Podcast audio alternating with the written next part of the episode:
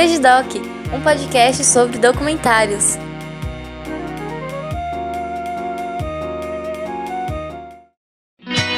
Olá, ouvinte, tudo bem? Nós da Associação Brasileira de Podcasters, ABPod, temos um convite para você. A Pod Pesquisa 2019 já está publicada. E sua participação é essencial para sabermos mais sobre o perfil de quem escuta podcast no Brasil. O formulário online da Pod Pesquisa 2019 está disponível no site da ABPod. Acesse abpod.com.br. Desta vez, vamos focar no perfil do ouvinte. Mas se você também é produtor, estamos preparando novidades para você. A Pod Pesquisa 2019 ficará disponível do dia 21 de outubro a 15 de dezembro de 2019. Não fique de fora, faça parte dessa campanha e compartilhe em suas redes de contato. A Pod Pesquisa 2019 é uma realização da Associação Brasileira de Podcasts. Juntos, Juntos pelo, pelo Podcast, podcast Nacional. Nacional.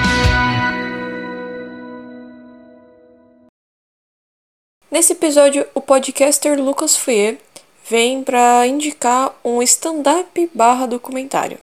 Normalmente, quando a gente fala de stand-up, a gente pensa em uma pessoa só num palco que faz piada, piada, piada, o público aplaude e a pessoa vai embora. Mas, na verdade, muitos stand-ups principalmente os meus stand-ups favoritos, eu diria, são aqueles que misturam várias coisas diferentes dentro da arte que eles fazem. O meu um grande exemplo é o meu stand-up favorito, na verdade, de todos os tempos, que é Make Happy do Bo Burnham, que tem na Netflix que é um stand-up que mistura bastante música, é, um, é bem musical, além de umas cenas pré-gravadas antes, uh, no começo e no final do show, que realmente dão um, um efeito e sentimento pra arte. E eu sei que você deve estar pensando, achei que era um, um podcast sobre documentários, não sobre stand-up, mas esse é o ponto do, do stand-up que eu vou falar hoje, que é um stand-up que mistura bastante de coisas de documentário nele. Eu cheguei em casa hoje na quarta-feira, dia 23, com vontade de assistir algum filme, liguei a Netflix e lembrei que tinha saído no dia anterior o novo stand-up da Jenny Slate. Eu gosto muito da Jenny Slate, é uma comediante muito boa, mas eu nunca tinha visto nenhum stand-up dela. Eu assisti o filme dela, Obvious Child, que é um filme muito bom, em que na verdade ela faz stand-up no filme. Então eu tinha visto o stand-up dela que ela faz no filme, mas eu não tinha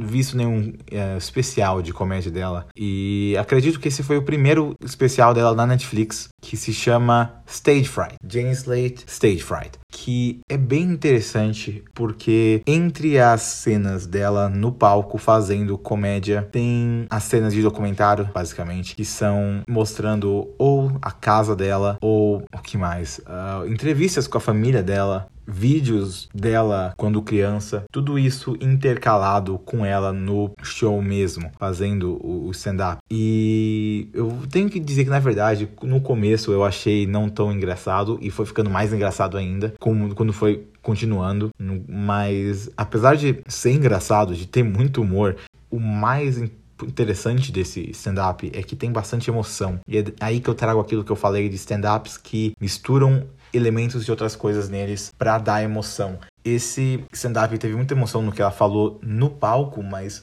muito muita emoção em tudo que teve na parte do documentário. Na verdade, até digo que não tem muita muita comédia, quase nenhuma comédia nas partes de documentário que tem desse desse show. É, também vale é, falar que eu descobri aqui que a diretora desse é, stand-up, que, né, além de da pessoa fazendo stand-up, sempre tem a pessoa fazendo a direção, é, foi a Gillian Robespierre, que é, não coincidentemente, provavelmente, né, a pessoa que dirigiu Obvious Child. Então, imagino que ela é uma grande amiga da Jenny Slate, que trabalha nos mesmos projetos que ela. E é uma direção muito boa, em que a intercalação entre o documentário e o stand-up realmente funciona muito bem. Mas ela realmente se abre muito e fala umas coisas muito pessoais. E vem, traz muitas perguntas que não têm respostas. E acho que isso é normal, porque nem tudo sempre tem resposta na vida. Então ela traz muitas perguntas emocionais e ideias emocionais sobre ela que funcionam muito bem, principalmente na parte de documentário, em que ela fala com os pais dela e, e faz perguntas para os pais, perguntas para os pais dela sobre, sobre a infância dela e coisas pessoais dela. Ela pergunta, por exemplo, falando, ela fala no stand-up sobre morar numa casa que era mal assombrada